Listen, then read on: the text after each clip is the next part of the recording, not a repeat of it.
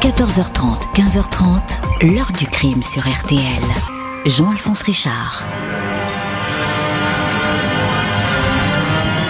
Il faut croire que le crime garde une fascination.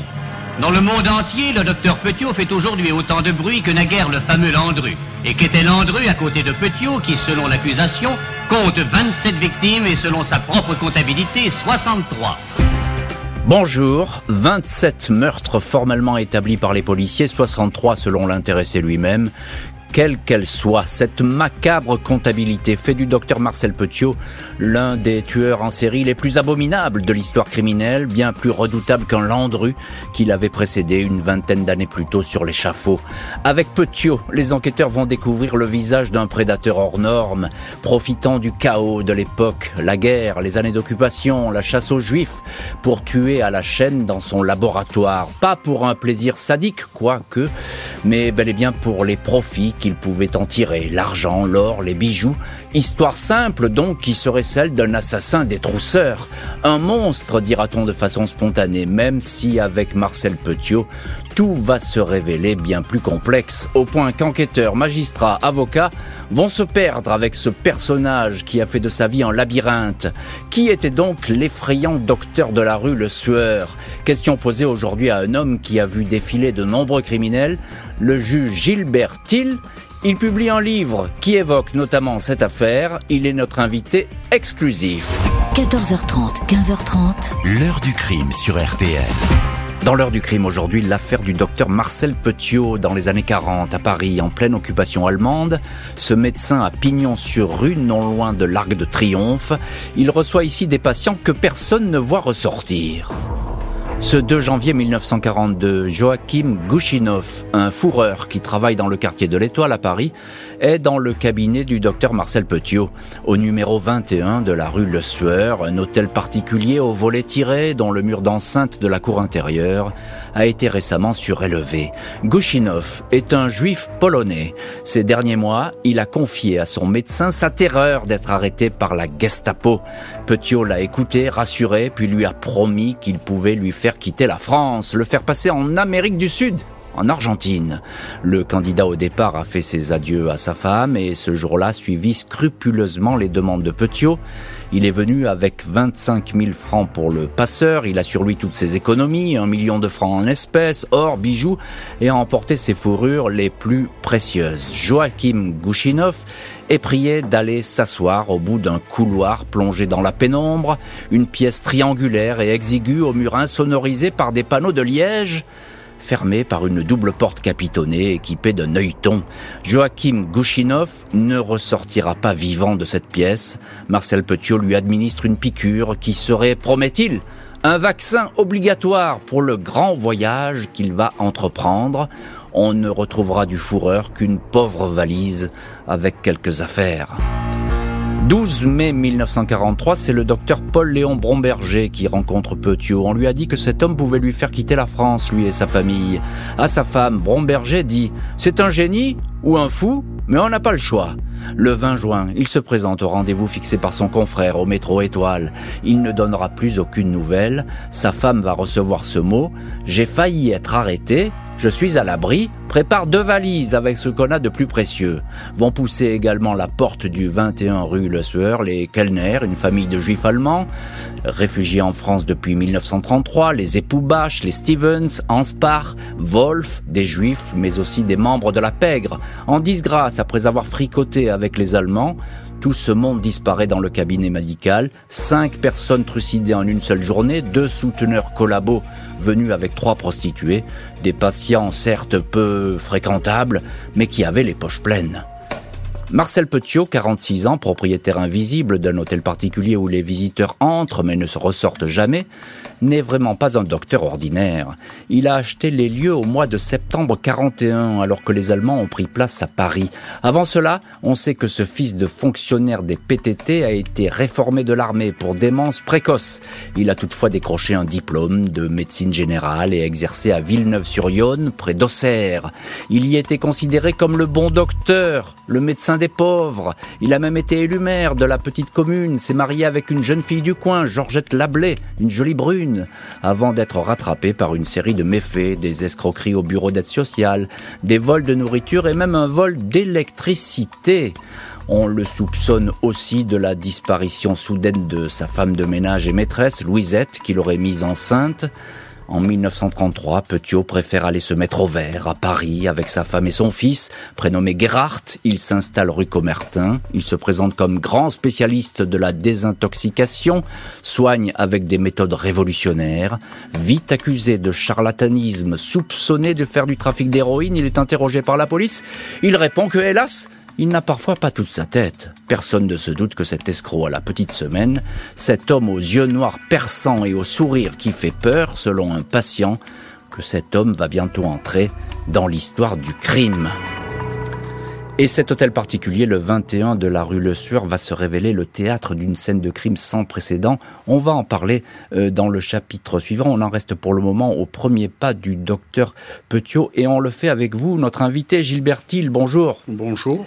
Merci beaucoup d'avoir accepté l'invitation de l'heure du crime et d'être aujourd'hui dans le studio de l'heure du crime. Vous êtes magistrat honoraire, comme on dit. Vous avez été juge d'instruction à Nancy, substitut général à la cour d'appel de Metz. Vous avez instruit euh, l'affaire Simone Weber. On a fait une, heure du crime là-dessus, évidemment. Et puis vous êtes l'auteur de, de ce livre qui sort aujourd'hui. Vous nous en donnez la primeur et on vous en remercie chaleureusement. C'est un livre qui s'appelle Faites entrer l'acquitté aux éditions Robert Laffont. Alors il n'y a pas que l'histoire du docteur Petiot dedans, vous revenez sur bon nombre d'histoires criminelles et c'est tout à fait passionnant. Il faut, il faut lire euh, ce livre, Faites entrer l'acquitté, parce que vraiment ça vaut le détour. Alors euh, Gilbert on en revient à Petiot. Il est né dans Lyon, à Auxerre, une modeste famille de fonctionnaires. Hein. Son papa, il était au PTT. Et très vite, alors il y, a un truc avec Petiot quand même, il faut, il faut le signaler, très vite il paraît déséquilibré cet homme. Oui, c'est un enfant précoce. On dit que à l'âge de 5 ans, il lisait comme un gamin de 10 ans. Euh, il perd sa mère à 12 ans, qui a été internée pour un profil euh, pathologique psychiatrique euh, extrêmement lourd. Et d'emblée, il va se manifester au sein de sa scolarité par des actes de violence. Il distribue des images obscènes à ses petits camarades. Il se serait livré également à des actes de cruauté sur des animaux, mhm. tant et si bien qu'il va être exclu complètement du, euh, du système scolaire. Et à l'âge de 16-17 ans, alors que son papa, vous l'avez dit, était receveur des postes, eh ben, il fracture des boîtes aux lettres juste pour le plaisir de lire les lettres qui sont à l'intérieur. Et le juge des enfants le fait quand même expertiser à l'époque par un psychiatre qui va le déclarer quasiment comme étant déjà irresponsable. Et on va voir que ce parcours psychiatrique relativement lourd, celui, mais on y reviendra par la suite, sur lequel Florio ne s'attardera jamais pour la défense de, euh, de son client, eh bien, en définitive, euh, il a, à travers euh, l'armée et avant, à travers son parcours scolaire, des antécédents psychiatriques quand même très lourds. Et, et il va, et il va s'en servir d'ailleurs. Hein. Il, va, il va savoir chaque fois en parler de ses antécédents psychiatriques parce que ça lui donne une bonne excuse aussi euh, pour les faits qui peuvent lui être reprochés. Oui, mais il peut dire n'importe quoi. Sûr, Par exemple, quand il va voler un bouquin chez Gilbert Jeune, il va dire à ses magistrats euh, qui sont quelque peu estomaqués, un génie ne se préoccupe pas des choses matérielles. et il sera interné pour un vol de bouquin pendant sept mois. Enfin, il faut dire qu'il avait un peu tabassé celui qui avait essayé de l'interpeller. Il, il, il, est violent, Petiot. D'ailleurs, il, va le démontrer et le prouver.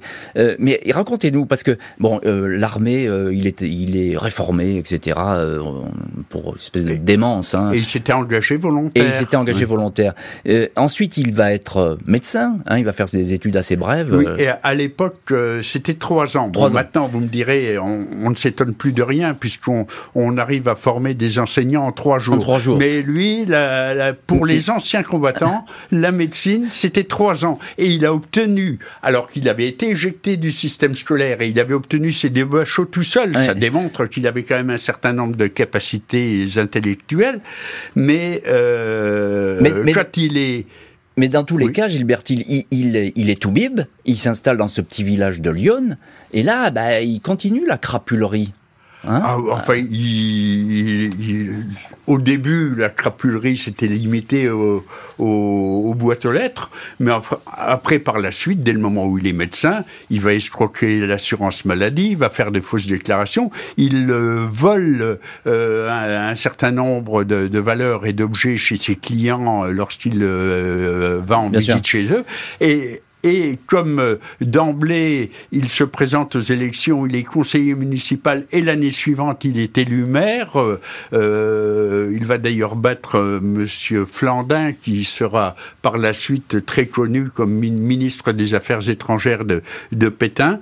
Mais euh, il va d'emblée euh, euh, avoir un comportement pour le moins crapuleux et frauduleux. et frauduleux.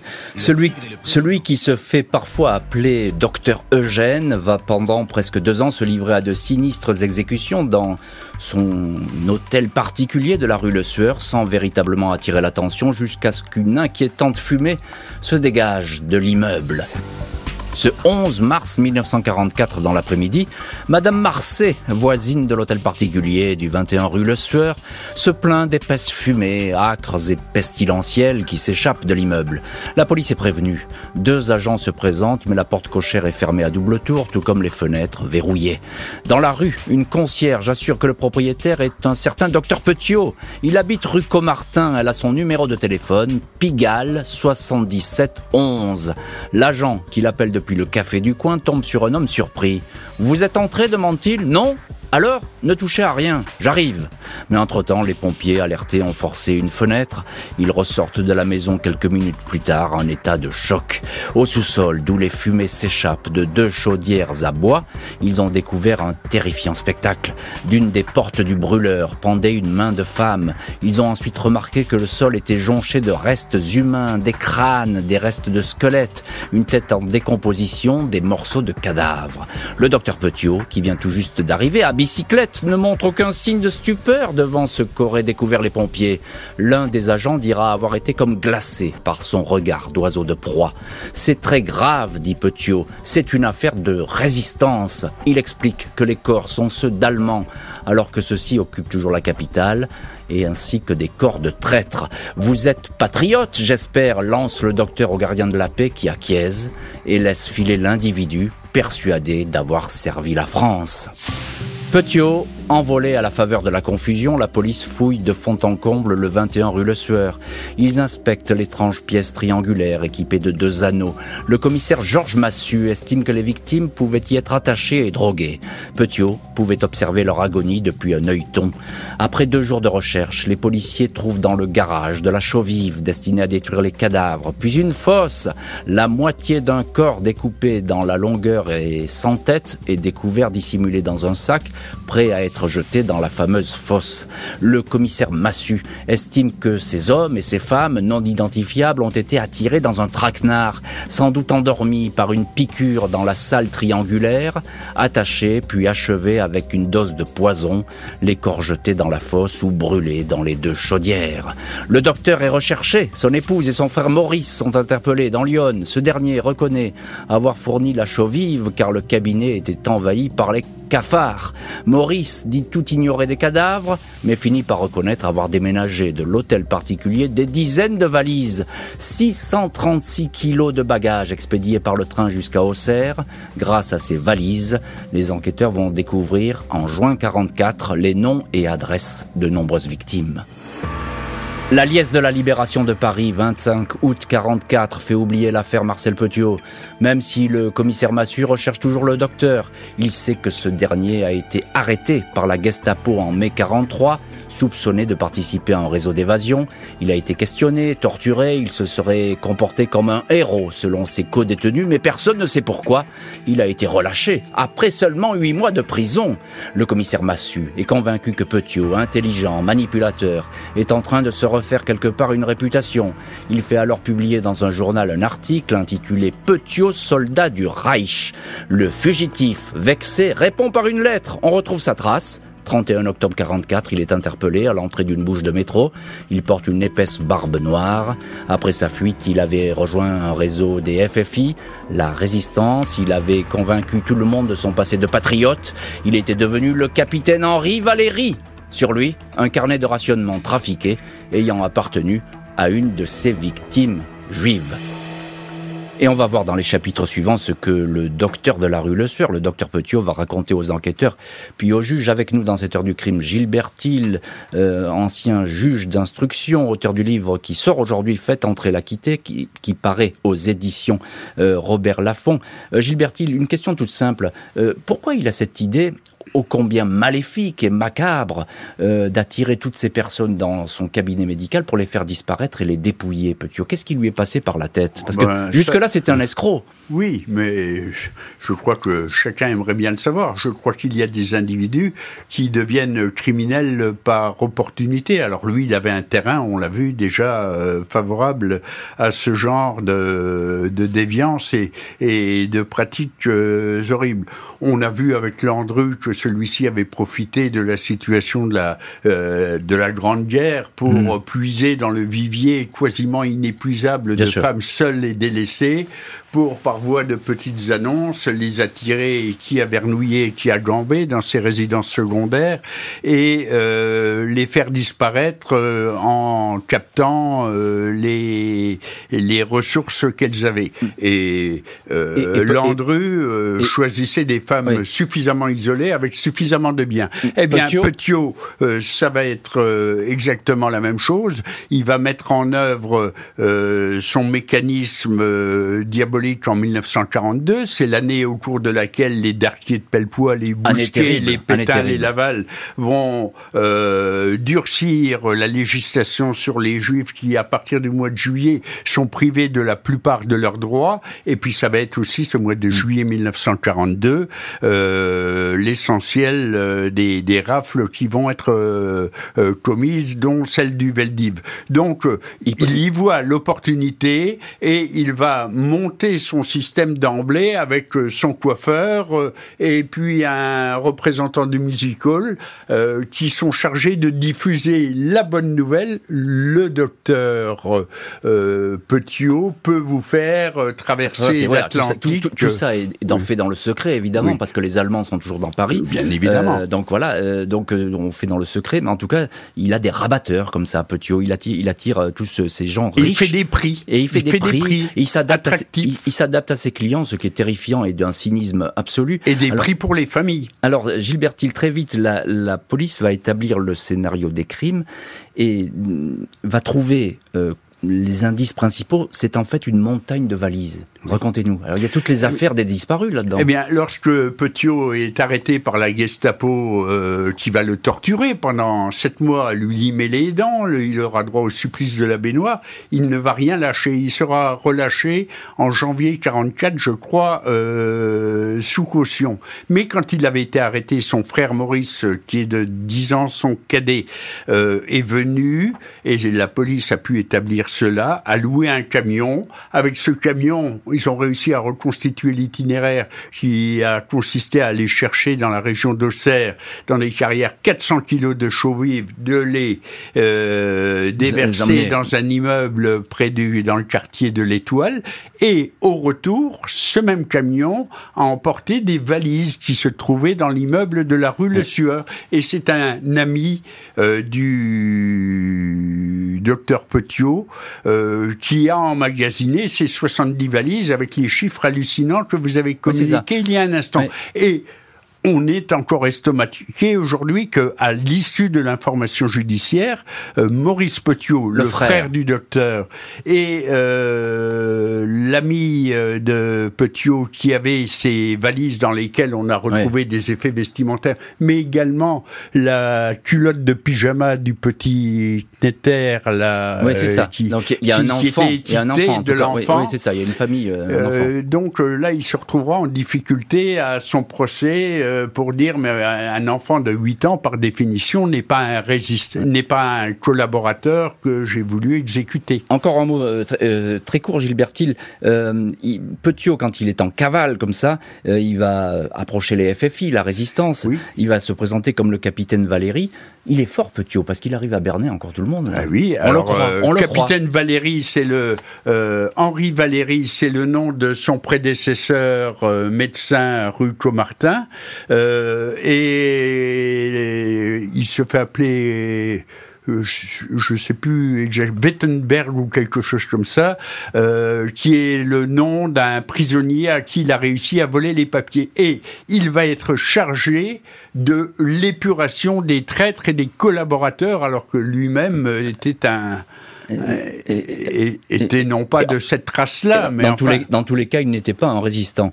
Le médecin est écroué le temps que les enquêteurs et le juge d'instruction tentent de percer les secrets de cet homme qui leur annonce qu'il dira tout, mais seulement devant une cour d'assises.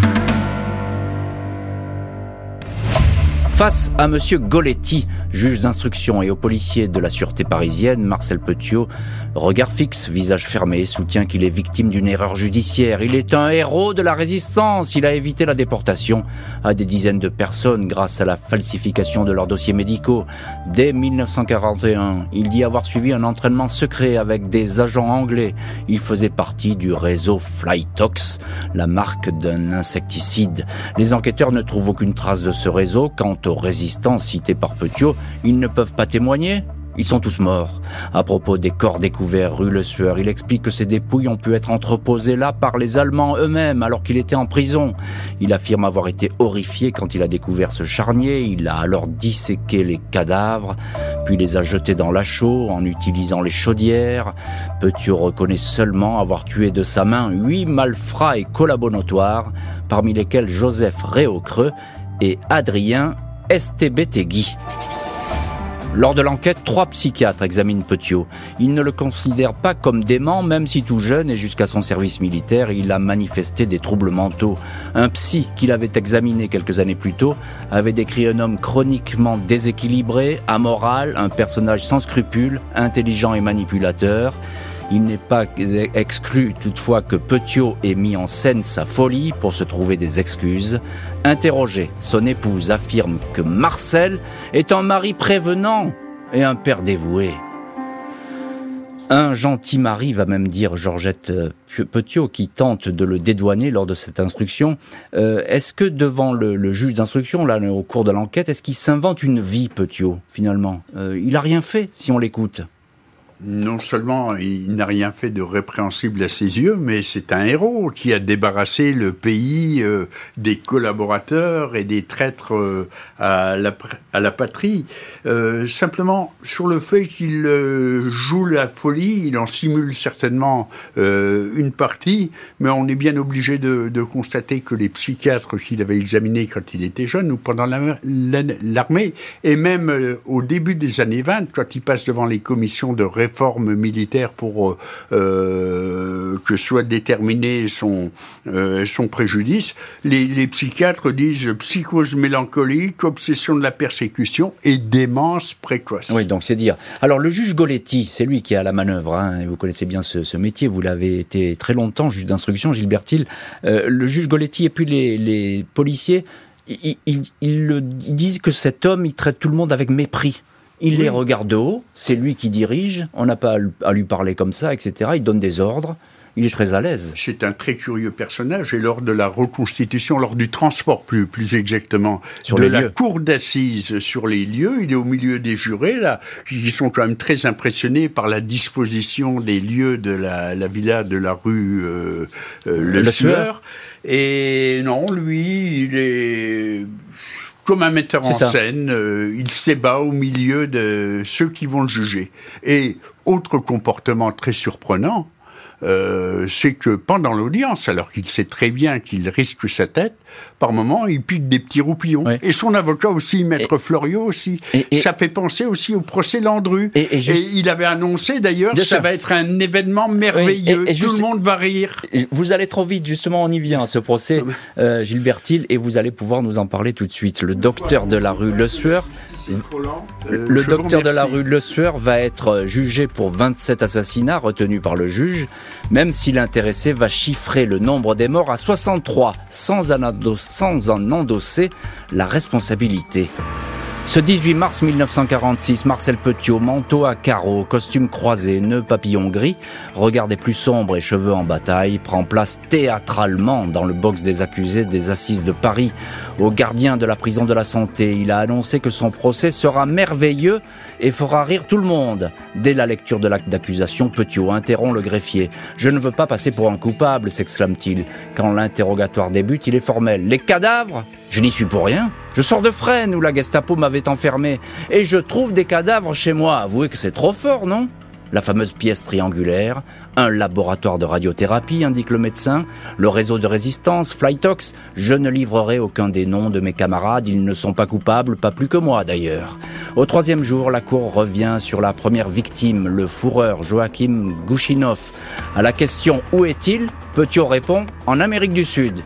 On n'a pas trouvé sa trace, reprend le président. C'est que l'Amérique est grande, réplique cyniquement l'accusé. Où sont les dollars, l'or et les bijoux des victimes, renchérit le magistrat.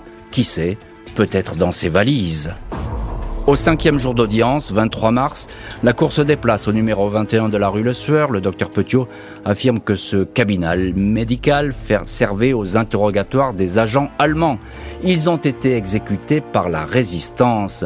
Si je vous disais que je n'ai jamais tué, je comprendrais votre entêtement, mais je reconnais avoir exécuté plusieurs personnes alors. Ici ou là, qu'est-ce que ça peut faire? L'accusé tient tête à la cour, à l'avocat général. 4 avril, jour du verdict, Marcel Petiot s'adresse aux jurés. Messieurs, vous êtes des Français, vous savez ce qu'il vous reste à faire. À 23h50, après plus de deux heures de délibération, les jurés rendent leur verdict. Le docteur est condamné à la peine de mort. À sa femme, cachée dans la foule, il crie ⁇ Il faudra me venger !⁇ et voilà donc pour ce procès à grand spectacle qui a attiré la foule. C'est évidemment le procès de l'année, peut-être même de la décennie, euh, euh, aux assises de Paris. Gilbert Thiel, magistrat honoraire, auteur du livre Faites entrer l'acquitté aux éditions Robert Laffont, livre qui sort aujourd'hui et dans lequel vous évoquez euh, l'affaire Petiot.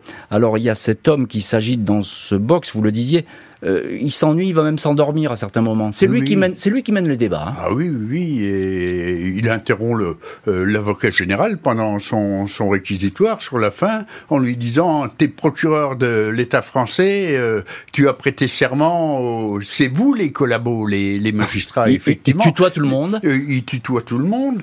Et puis, comme pendant ces, les 16 mois qui a duré l'instruction, il en a profité alors qu'il était, il a profité de sa détention provisoire pour écrire un livre sur les jeux de hasard et sur euh, quelques considérations. Les algorithmes, je crois. Des algorithmes, voilà. Avant l'heure, il y avait le vol de l'électricité, mais les algorithmes qui nous dirigent maintenant, eh ben, ça le passionnait déjà. Eh ben, il dédicace pendant les suspensions ah d'audience euh, ses bouquins. C'est absolument hallucinant. Et il y a un truc fou aussi, euh, Gilbert c'est que le public l'applaudit. Ah oui, oui, hein oui. On l'applaudit parce qu'il a toujours des bons mots, etc. Il est un spectacle. C'est comme Landru. Voilà. De ce côté-là, il y a un vrai parallèle. C'est son show. On, peut peut-être même se demander s'il faisait pas une compétition à distance avec Landru, qui disait à l'avocat général "Vous parlez tout le temps de ma tête, je regrette de n'en avoir qu'une à vous offrir", etc. Qui avait un, un humour une répartie terrifiante. et qui lui aussi, euh, au moment de l'exécution capitale, mais on y viendra, euh, Landru a fait preuve d'un grand euh, courage. Et, on y viendra. Alors un mot quand même, c'est il y a un avocat célébrissime à l'époque, c'est maître René Floriot, et c'est l'avocat euh, du docteur Petiot. Mais c'est étonnant parce qu'il va pas plaider la folie pour son client. Ah, ça a étonné tous les observateurs. Pourquoi il, il, ne s'est pas du tout appesanti sur euh, les rapports d'expertise psychiatrique du jeune Petiot ou du Petiot militaire. Parce que là, il y, avait, il y avait du grain à moudre. Là. Il y avait du grain à moudre. Alors après, ça aurait donné ce que ça aurait donné. De toute façon, je pense qu'il aurait été condamné. Mais peut-être qu'il y aurait eu... La place pour une atténuation de responsabilité, ce qui n'enlevait rien au caractère euh, éminemment horrible de ces agissements, mais ça, c'est resté sous silence. Il n'a pas pendant l'instruction et pas davantage pendant l'audience, émis la moindre réserve sur les trois psychiatres qu'il avait examinés et qui disaient il est bon pour le service, c'est-à-dire pour la bascule à Charlot. Est-ce que, oui, la bascule à Charlot, c'est la guillotine évidemment, hein, c'est la veuve, elle a des surnoms, cette guillotine, elle en a beaucoup. Euh, et, simplement, euh, encore une question, est-ce qu'à un moment donné, on le croit, Petiot, quand il raconte ses histoires de résistance, ou bien pas du tout Non, je n'ai pas l'impression, je ne suis pas dans la tête de show burlesque. non, non. Euh, D'autant plus qu'il y avait des choses, j'ai cité tout à l'heure la culotte de, du petit René, oui, euh, ça. âgé un enfant, 7, un ans, 7 ans, qu'on retrouve dans une des valises euh, à Cournon, sur machin, enfin dans, dans Lyon, où il y a 70 valises qui sont retrouvées, et là, on lui dit, mais monsieur Petiot, là, le petit il n'était pas résistant, il avait 8 ans. Alors là, il n'y a pas de réponse, il élude. Le docteur de la rue, le sueur condamné pour des assassinats en chaîne, ne va pas échapper à l'échafaud, se donnant ici en spectacle jusqu'à la dernière minute. 25 mai 46, deux mois seulement après sa condamnation, le rejet d'un pourvoi à cassation et d'un recours en grâce le docteur Petiot est extrait à l'aube de sa cellule de la prison de la santé pour être exécuté. Sur le chemin qui conduit à la cour de la maison d'arrêt, un juge qui l'accompagne vacille, victime d'un malaise. Le condamné lui annonce en plaisantant qu'il est médecin et qu'il peut peut-être lui faire une piqûre. Un légiste témoigne, pour la première fois de ma vie, j'ai vu un homme quitter le quartier des condamnés à mort, sinon en dansant, tout au moins parfaitement calme. À 5 heures du matin, Marcel Petiot s'avance sur l'échafaud. Messieurs, ne regardez pas, cela ne va pas être beau, lance-t-il aux témoins qui diront que le condamné souriait.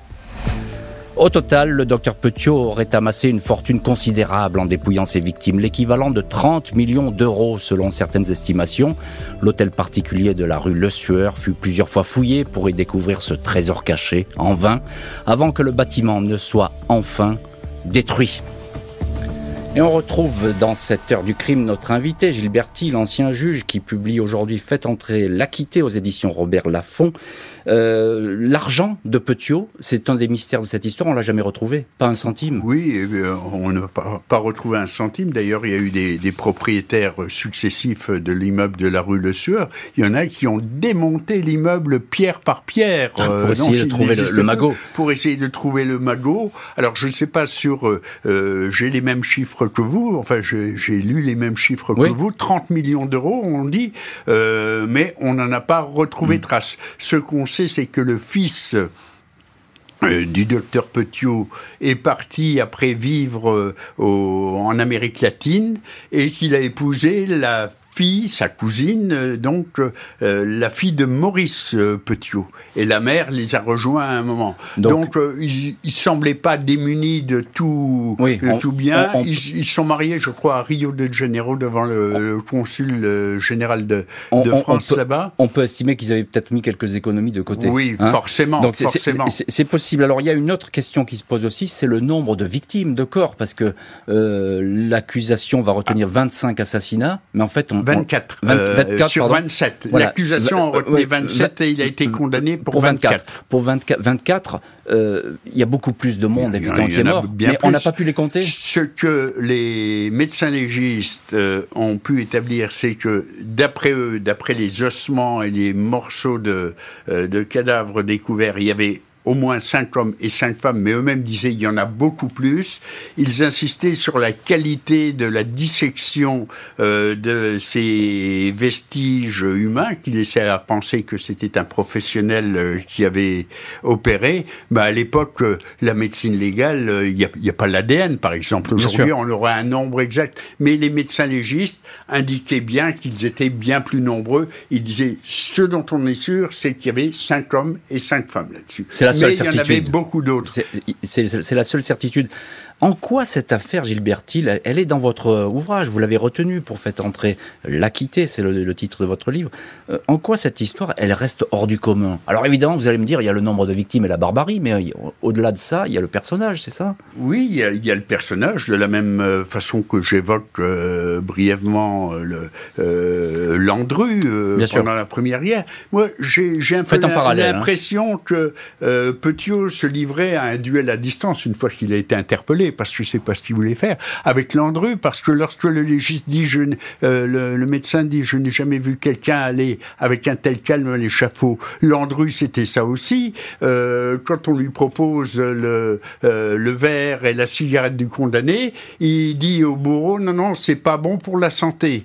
Donc, comme vous l'avez indiqué, il est d'un calme olympien lorsqu'il marche vers la guillotine. Et d'ailleurs, à à 7 heures, hein, quand on, c'est le chiffre 7, un peu avant 7 heures du matin, on est dans la cellule 7 de la division 7 de la prison de la santé, et l'avocat général qui avait requis au procès le réveille et lui dit Ayez du courage, petit l'heure. Qu'est-ce qu'il lui répond? Il lui répond Tu me fais chier. Ah L'autre, euh, c'était pas très, très poli, hein, et euh, l'avocat général lui redit Allez, ayez du courage, et il récidive, c'est le cas de le dire, et il dit tu me fais chier. Et c'est à 7h07, donc c'était vraiment le chiffre 7 qui marquait ce jour-là que le couperet euh, de la machine euh, inventée par le docteur Guillotin voilà. Euh, est, tombé, est, tombé, et, c'est un des condamnés morts de l'histoire effectivement dans cette cour de la prison de la santé.